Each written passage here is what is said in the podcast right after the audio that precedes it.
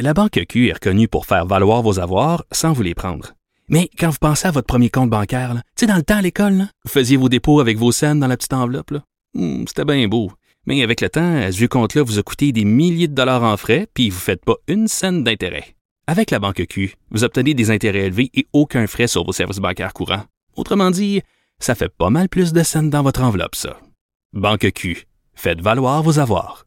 Visitez banqueq.ca pour en savoir plus. Pendant que votre attention est centrée sur vos urgences du matin, vos réunions d'affaires du midi, votre retour à la maison ou votre emploi du soir, celle de Desjardins Entreprises est centrée sur plus de 400 000 entreprises à toute heure du jour. Grâce à notre connaissance des secteurs d'activité et à notre accompagnement spécialisé, nous aidons les entrepreneurs à relever chaque défi pour qu'ils puissent rester centrés sur ce qui compte, le développement de leur entreprise.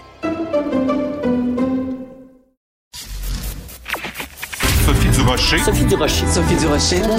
Mon nom est Sophie Durocher. Sophie Durocher. Des opinions éclairantes qui font la différence. Cube Radio. Bonjour tout le monde, bon mercredi. Vous savez, ici à Cube, on est une grande famille. On aime partager de l'information. Quand on a une bonne histoire, on dit, ah, je suis pas pour regarder ça pour moi, je vais le partager. Et ma collègue Maude Boutet, euh, que vous entendez quelquefois en ondes et qui est euh, maintenant directrice adjointe au contenu, vient de m'envoyer une très bonne histoire. Vous savez à quel point, pour moi, la langue française, c'est important, puis à quel point je traque les anglicismes. Elle vient de m'apprendre, Maude, qui a euh, une nouvelle plateforme de sociofinancement qui voit le jour à partir d'aujourd'hui. Maker de rêve. J'imagine qu'on doit se réjouir que ce soit pas Dream Maker, mais quand même en 2021, c'est quoi ce franglais des makers de rêve? Maker de rêve. Quand j'ai vu ça, là, j'ai poussé un Not very happy. Ben voyons donc. De la culture aux affaires publiques. Vous écoutez Sophie Durocher. Cube Radio. Et oui, vous l'avez vu, un des téléromans les plus populaires, les plus marquants, on peut dire soit de l'histoire euh, de la télé au Québec, va revenir euh, euh, dans le public, mais pas à la télé. Ça va être au théâtre l'été prochain. Donc, Symphorien qui va prendre l'affiche au théâtre du Vieux Terrebonne avec des nouveaux textes. Louis Saya, Pierre Huet. Pierre Huet est avec nous, grand parolier, auteur, scripteur. Il n'y a rien qu'il n'a pas fait dans sa vie. Bonjour Pierre. Bonjour. C'est difficile de parler après ça. Bonjour. Bonjour. Euh, je vais te poser la question peut-être la plus courte de toute ma carrière de journaliste. Pourquoi? Parce qu'on me l'a proposé. Et parce que euh, c'est toujours intéressant de se repencher sur des choses, sur des icônes, entre autres. Euh, quand, faisait, quand à l'époque où j'étais accro, un des trucs que j'aimais le plus, c'était faire des satires, sortir de, la presse, Journal Montréal, des magazines qui existaient déjà. Et ma première approche, quand on m'a dit, veux-tu faire Symphonie, c'est est-ce que je vais regarder ça et euh, déconner et m'en moquer et tout? Là, allé chercher mon ami Lou Saya. Et c'est c'est rapidement apparu que euh, ce qui, ça avait bien vieilli et bien vieilli. Dans le sens que ça avait bien vieilli, mais aussi, il y a des trucs qui avaient, quand on dit bien vieilli, bien mal vieilli, dans le sens que je veux dire, la réalisation était, pour ainsi dire, un peu improvisée. Euh, certaines lignes aussi, sûrement. Mais fondamentalement, Marcel Gamache, le, le vrai auteur, avait créé des personnages, j'ai le thème archétype, mais on va l'employer. Des, des, des personnages que tu comprends vite et sur lesquels des gens comme Jean-Louis Millette et Janine Tuto ont pu bâtir, bâtir, bâtir parce que euh, l'intention était claire, le, le profil était clair, ça tenait une demi-page de description et il y avait du fun à faire. Mais il y avait un côté caricatural aussi. Il y avait un côté. euh, Est-ce que tu irais jusqu'à dire ça? C'est que dans le fond, t'as pas besoin d'appuyer très fort sur le crayon parce que à sa base même, tu sais, je veux dire, je m'excuse quand t'as un entrepreneur de pompe funèbre qui s'appelle Oscar Bellemare, puis quand de la façon dont tu le prononces, tu sais que c'est comme Bellemare. Ouais. Donc déjà, il y a juste à se présenter, puis déjà il y a une un côté BD, il y a un côté très BDesque, non? Ben, c'est comique que tu dis ça parce que je me demandais hier, on me demandait de définir Symphonie, je dirais que c'est l'enfant bâtard entre Gaston Lagaffe et Chaplin. Ah, bien dit, bien dit, Monsieur Huet. Euh, bon. Oui. Alors, tu vois, parce que, oui, il y a un côté BD, parce que c'est t'as as 22 minutes pour faire une émission de télé. Et euh, tu, tu as pas absolument, tu demandes pas aux gens d'avoir le background, d'avoir regardé d'autres avant, d'autres émissions avant. Ce qui fait que tu arrives et tu dis, bon, ben, euh, OK, je comprends tout de suite. Oui, Oscar Bellemare, c'est un peu appuyé, bien sûr, mais je suis persuadé qu'on irait dans la comédie de l'art ou dans Molière ou je sais pas quoi, on trouverait des archétypes comme ça. Oui, c'est ça. Le Tartuffe de Molière, Voilà. et c'est un gros hypocrite. Je veux dire, le médecin, malgré lui, euh, les précieuses ridicules. Ouais. Justement, les précieuses ridicules, elles sont ridicules. Donc, Ça, en- ça en- annonce la couleur. Voilà, Ça c'est ça.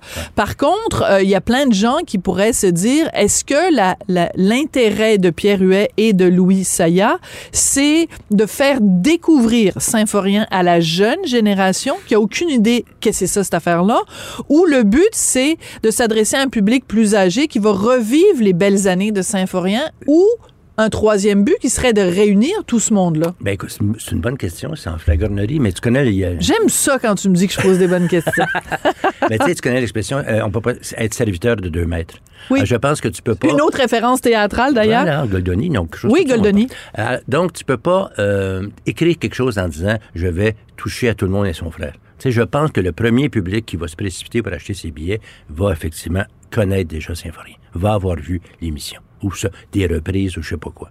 Si par la suite, il y a un effet, si ces gens-là disent à leurs propres enfants, vas-y, c'est drôle, ils n'étaient pas obligés d'avoir connu le vrai symphorien pour t'amuser, tant mieux. Mais je veux dire, tu peux pas dire, bon ben, il faut que je plaise en même temps aux gens qui connaissent symphorien et les gens qui euh, ad- adorent Rosalie Vaillancourt. Tu vois, tu, peux pas. Tu sais, adore. Puis sinon, chaque ligne, tu vas regarder, tu vas dire, est-ce qu'il faut que la nuance, est-ce qu'il y a six, six niveaux de signification? Non, on écrit pour les gens qui connaissaient Symphorien.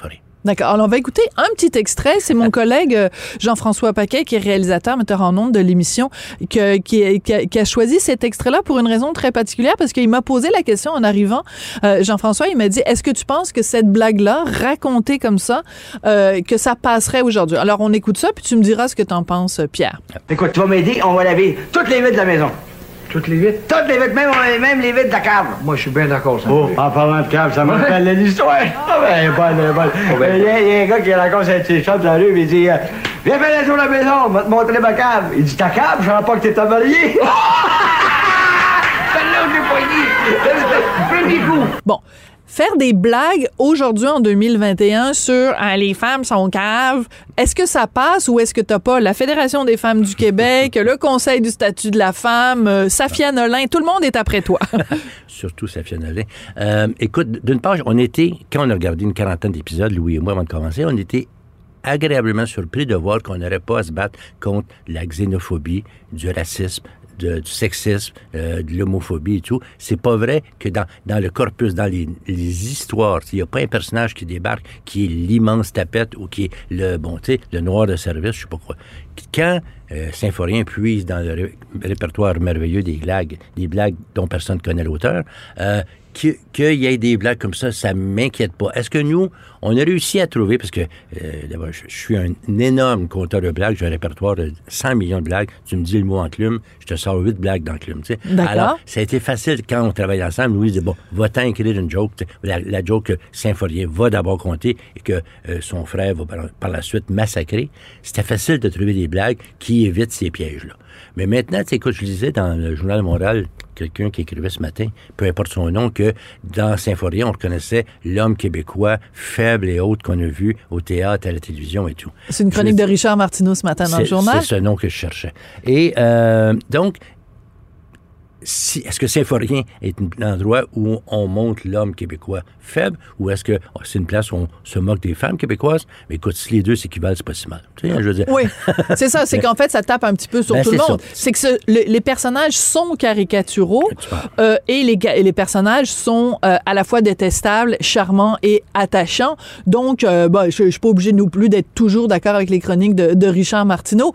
Donc, est-ce que c'est un archétype justement de l'homme québécois euh, euh, victime de la femme avec son rouleau à pattes? Peut-être, mais euh, vous allez pas dans cette direction-là nécessairement. Non, et ceux qui verront, ceux et celles qui verront la pièce vont voir que finalement, euh, sais, en anglais, le personnage de Symphorien, on l'appelle tout simplement Everyman.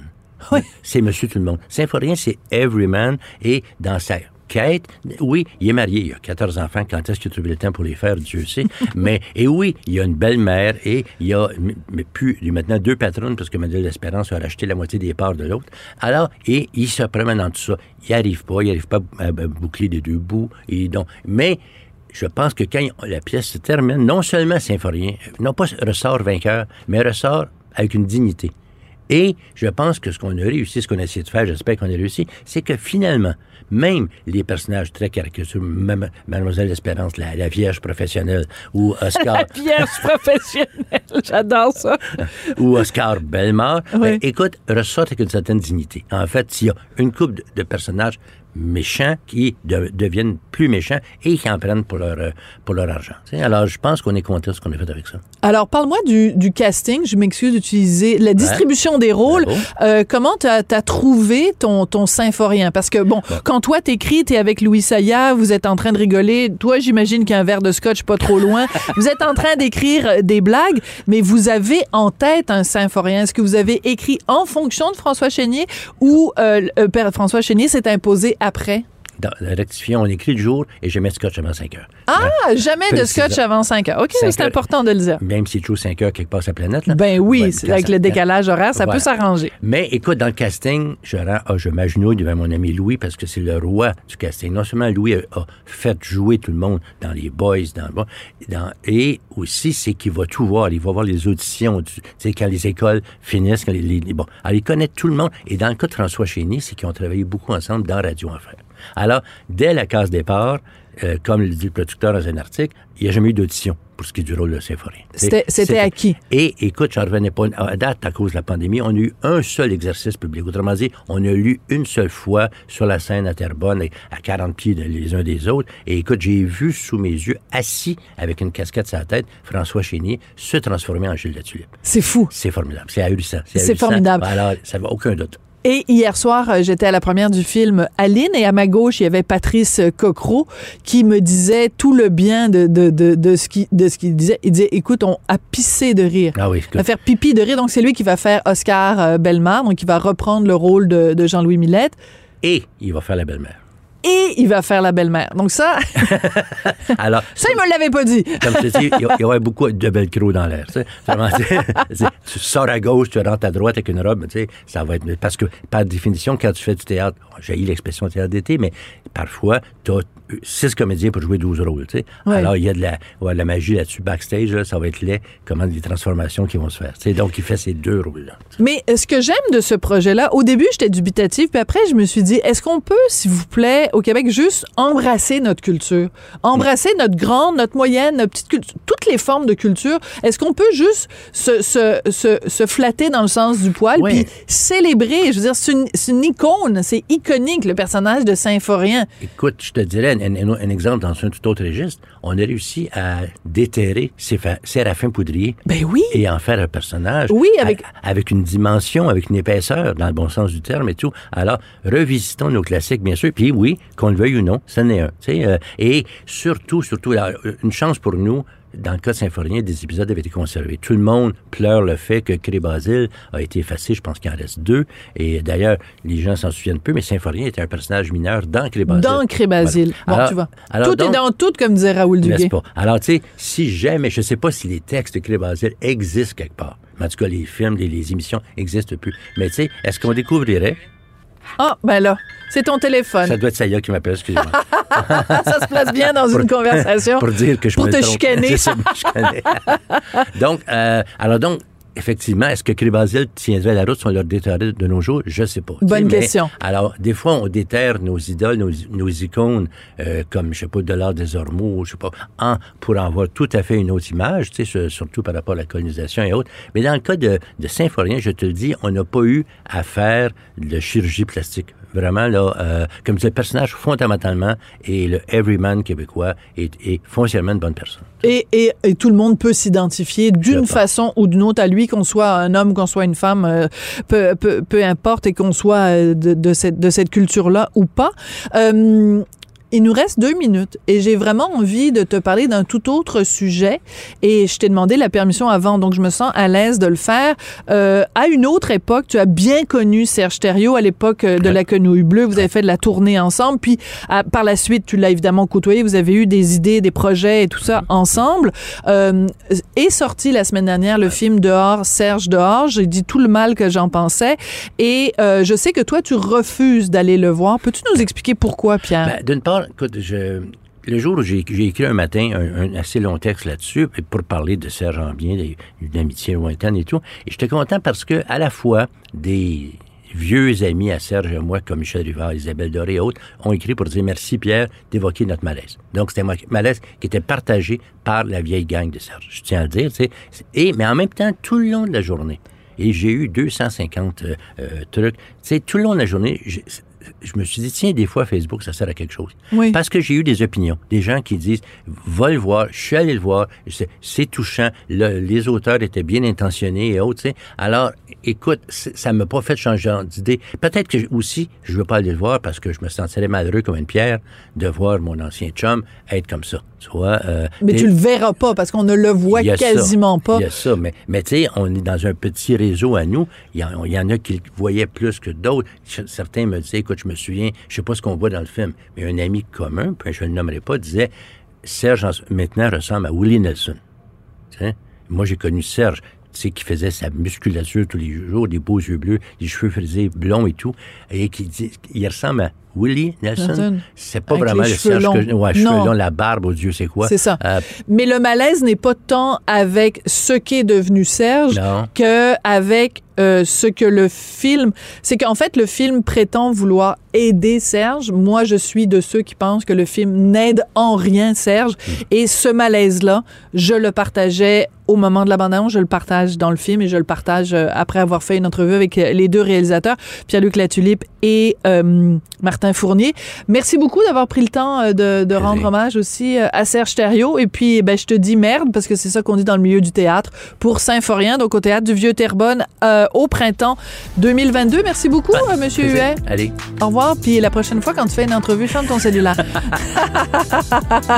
Je sais pas comment. Ah, ben moi, tu demanderas à ta femme. you